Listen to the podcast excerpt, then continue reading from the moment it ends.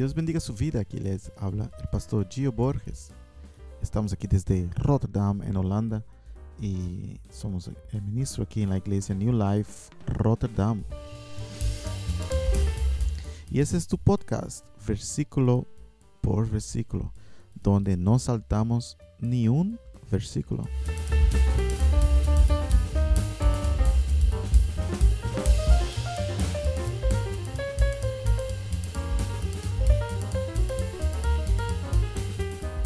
Y hoy seguimos en nuestro episodio de Apocalipsis. Hoy vamos en Apocalipsis capítulo 2, versículo 18. Empezaremos el versículo 18 y estaremos hablando de la carta a la iglesia de Tiatira. Así que invito a abrir tu Biblia hoy y leer con nosotros aquí en Apocalipsis capítulo 2, versículo 18, donde estaremos yendo versículo por versículo, viendo los comentarios, viendo eh, qué nos quiere decir aquí Juan con estas cartas. Así que Vamos a empezar.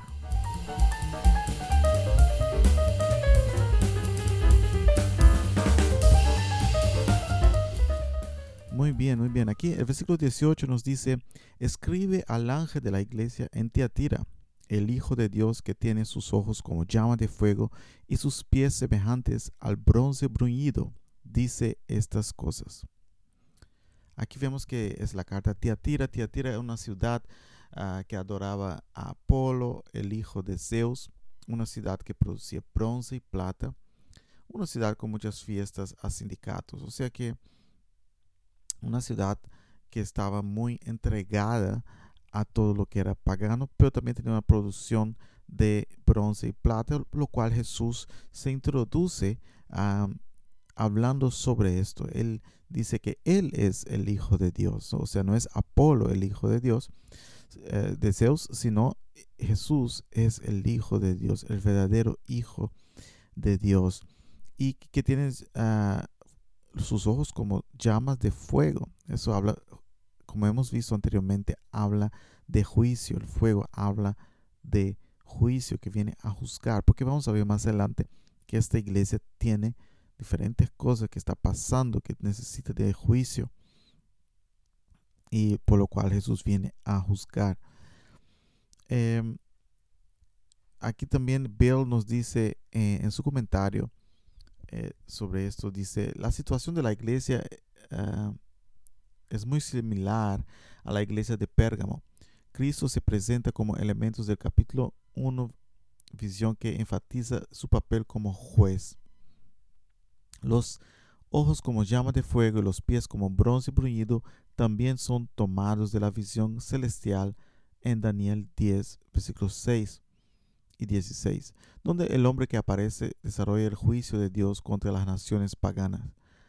La imagen de Cristo con los ojos de fuego aparece también en su representación en Apocalipsis 19, 12, como el jinete del caballo que juzga y hace guerra.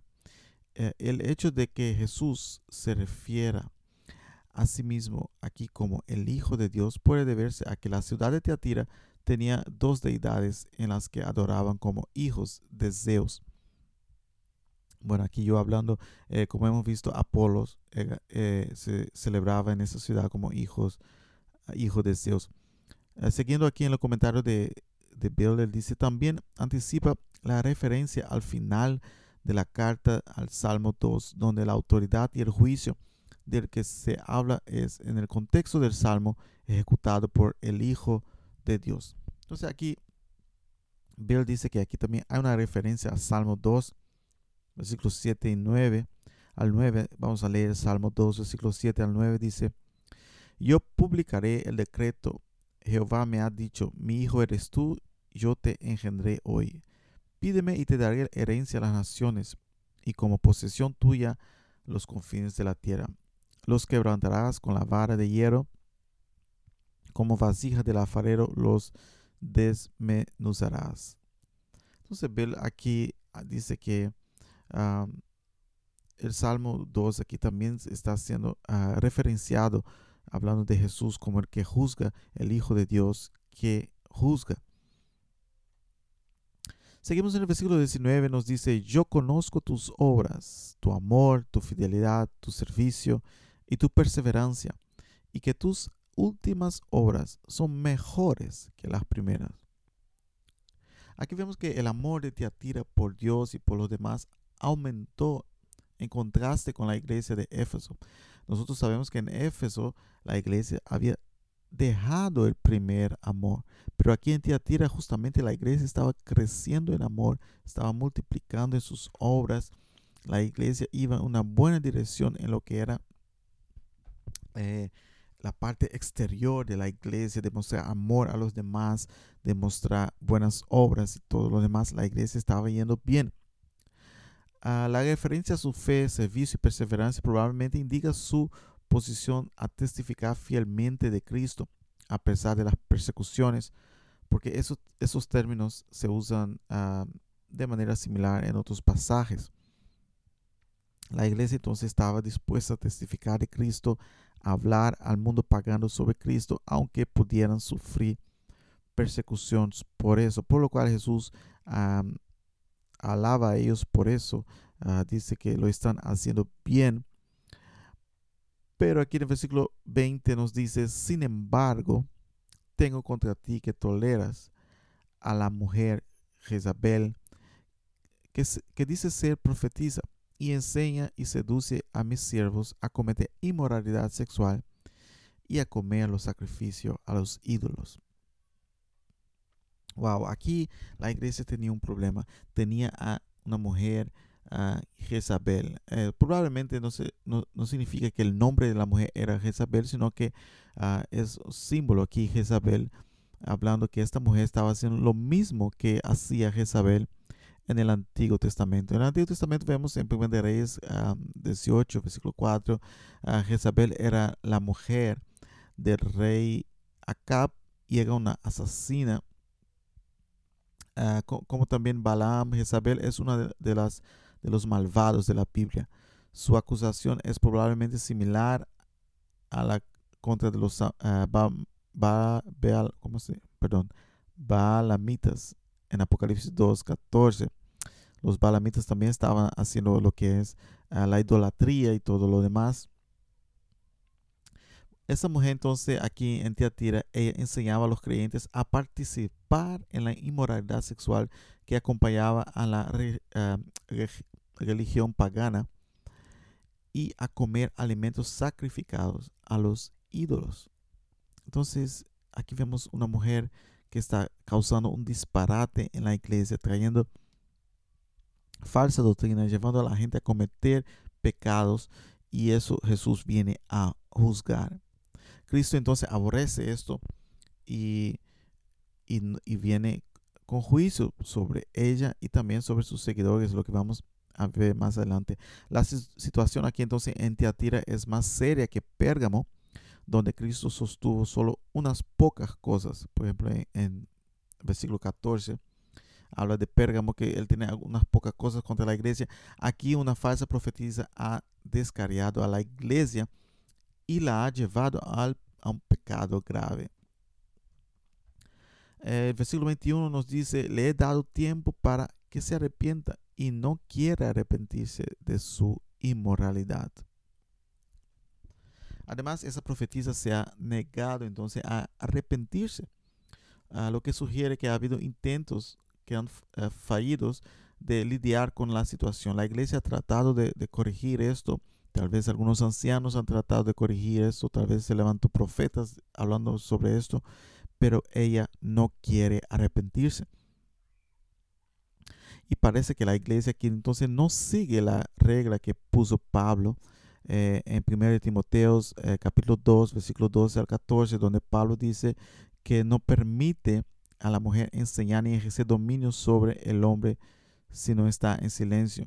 Porque Adán fue formado primero, después Eva.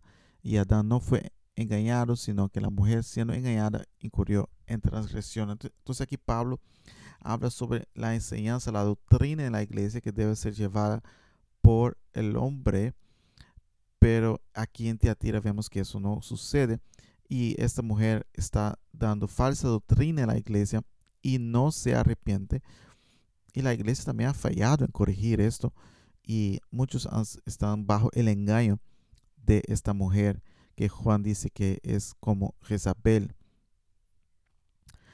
El versículo 22 dice, he aquí yo la echo en cama y a los que con ella adulteran en muy grande tribulación, a menos que se arrepienta de las obras de ella. Uh, dice aquí en su comentario de 2015, él dice, el juicio de Cristo está a punto de caer sobre Jezabel y sus seguidores por no arrepentirse de su enseñanza idólatra. Un hecho que debería llevarnos a vivir en temor santo de la ira justa de Dios y también a ser consolados por su cuidado por la pureza y su supervivencia de la iglesia y la supervivencia de la iglesia. Aquí entonces Jesús viene a juzgar aquí a esta iglesia, a esta mujer por no arrepentirse, por no arrepentirse. No solamente a ella, sino también sus, ah, a los que están con ella, los que siguen su doctrina. ¿no? Me imagino que habían entonces en esta iglesia como dos grupos, unos que estaban siguiendo estas doctrinas de Jezabel y otros que no lo hacían. El versículo 23 dice aquí, y a sus hijos mataré con penosa muerte, y todas las iglesias sabrán que yo soy el que escudriña la mente y el corazón, y les daré a cada uno de ustedes conforme a sus obras.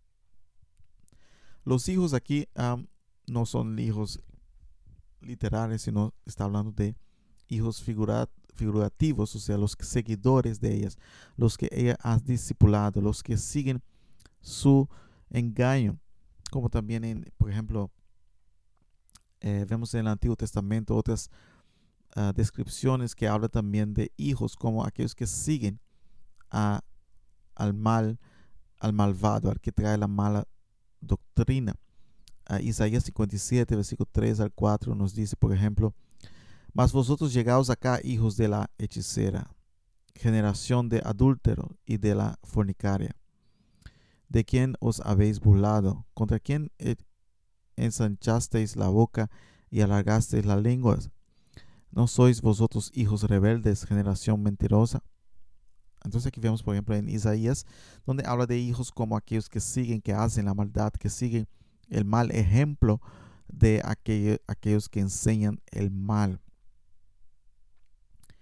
El versículo 24 aquí nos dice de Apocalipsis 2, 24, pero a los demás en Tiatira, a cuantos no tienen esta doctrina, quienes no han conocido las cosas profundas de Satanás, como las llaman, les digo, no les impongo ninguna carga más. Entonces aquí vemos ah, que en Teatira había personas que no estaban siguiendo a esta, mujer, Isabel. Había un grupo que estaba permaneciendo fiel a Cristo, a la enseñanza de los apóstoles. Y, Jesús dice aquí para ellos que ellos no, ah, no tendrán ah, más cargas que las que ya tienen aquí dice que lo que hacía Jezabel también, aquí podemos ver que eh, dice, eh, eh, Jesús dice aquí que aquellos que, que, buscan conocer las cosas profundas de Satanás, ah, probablemente esta mujer Jezabel traía, decía que, que tenía enseñanzas profundas, cosas, misterios profundos, de, de, lo cual ah, la gente no sabía, por lo cual mucha gente le seguía porque ella decía, yo tengo algo, un misterio profundo sobre cosas que para conocer revelaciones tal vez que tenía o algo así. Cosas que vemos hoy en día, personas que se levantan y dicen, ah, yo tengo algo más, yo tengo una revelación más, un misterio más que, que los otros no tienen, que, que no fue revelado aún, cosas que, que nadie sabe.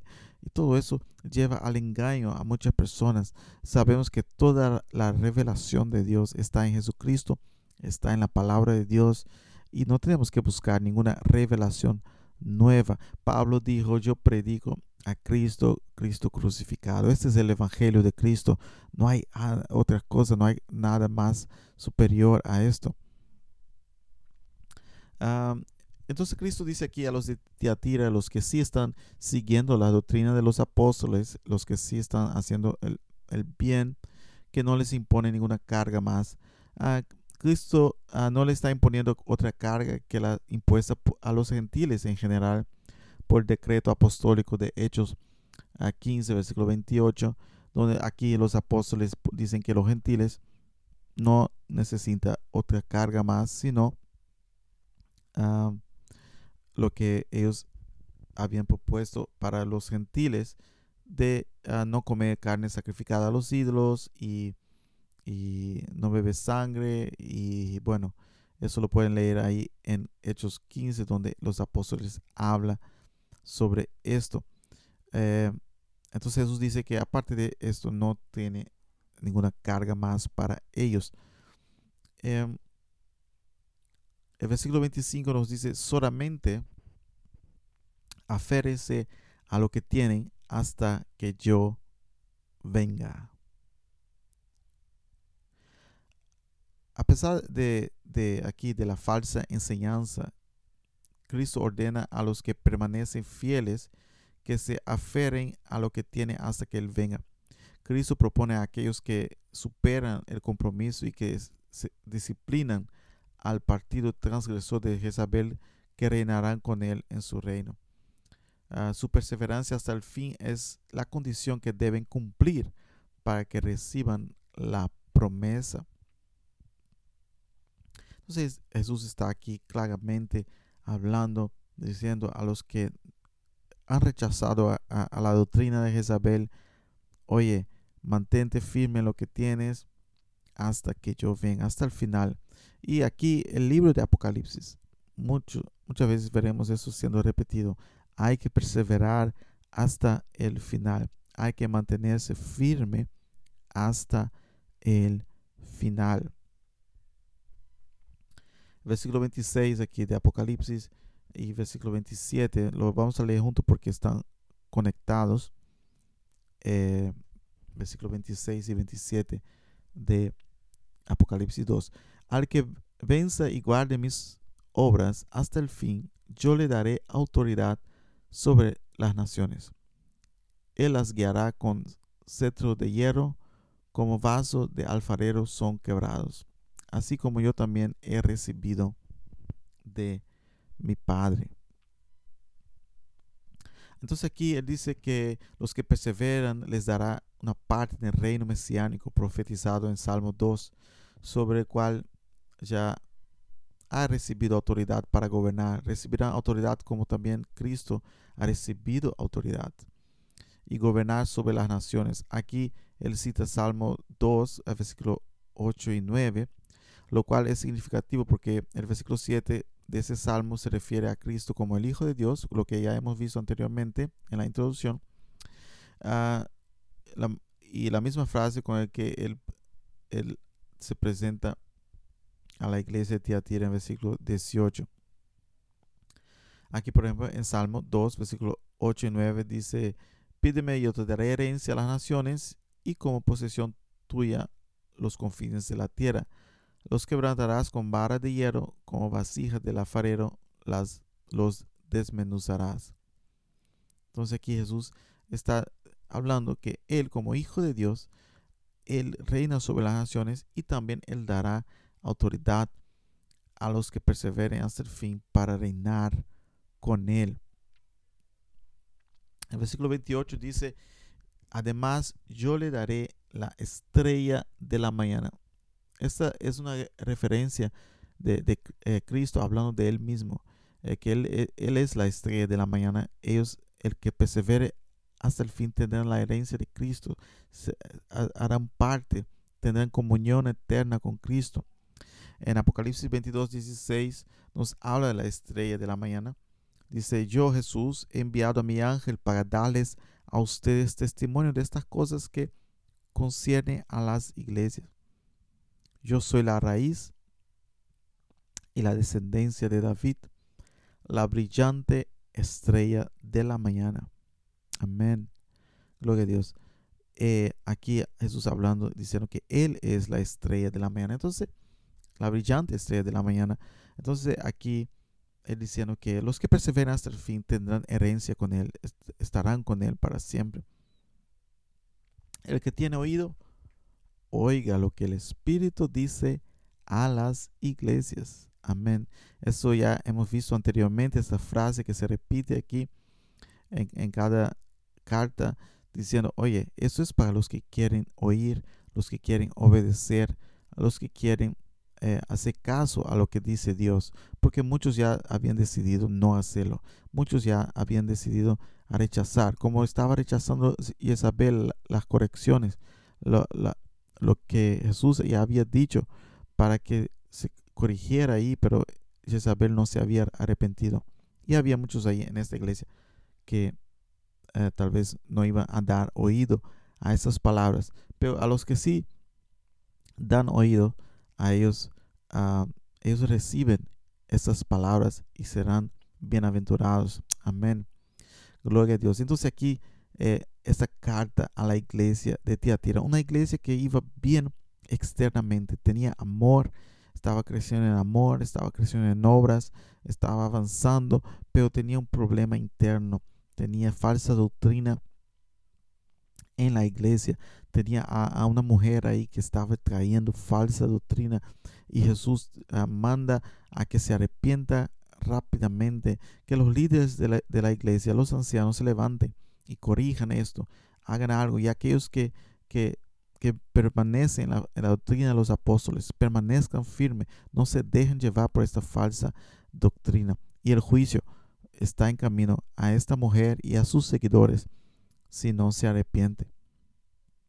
Hermanos, aquí vemos una vez más que Jesús cuida de su iglesia, que Jesús está preocupado con su iglesia y que Jesús también juzga su iglesia y Jesús da avisos a su iglesia que se arrepienta cuando la iglesia está mezclándose con el mundo, cuando la iglesia quiere mezclarse con el mundo, quiere buscar su identidad fuera de Cristo, buscar su identidad con el mundo.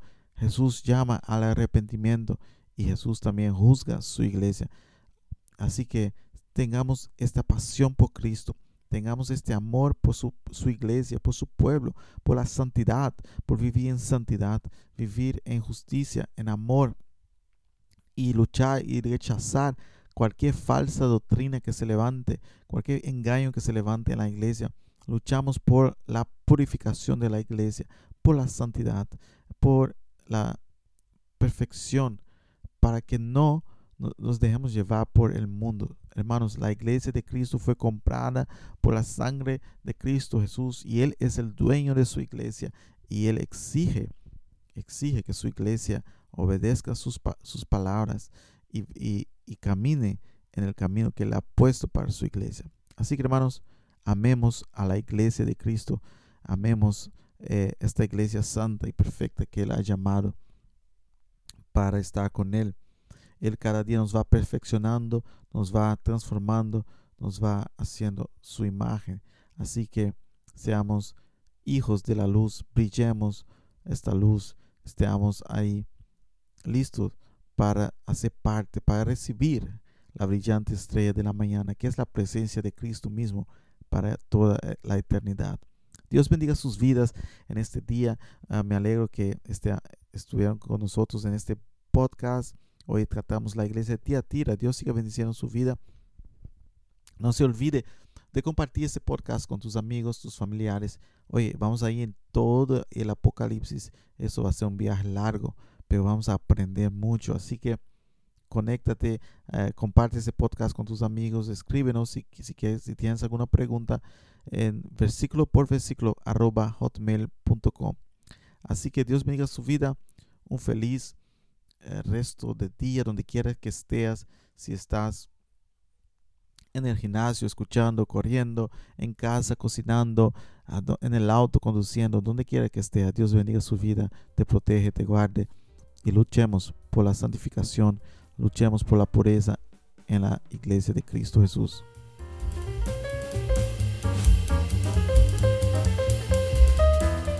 Nos vemos en el próximo podcast con la siguiente iglesia. Dios te bendiga.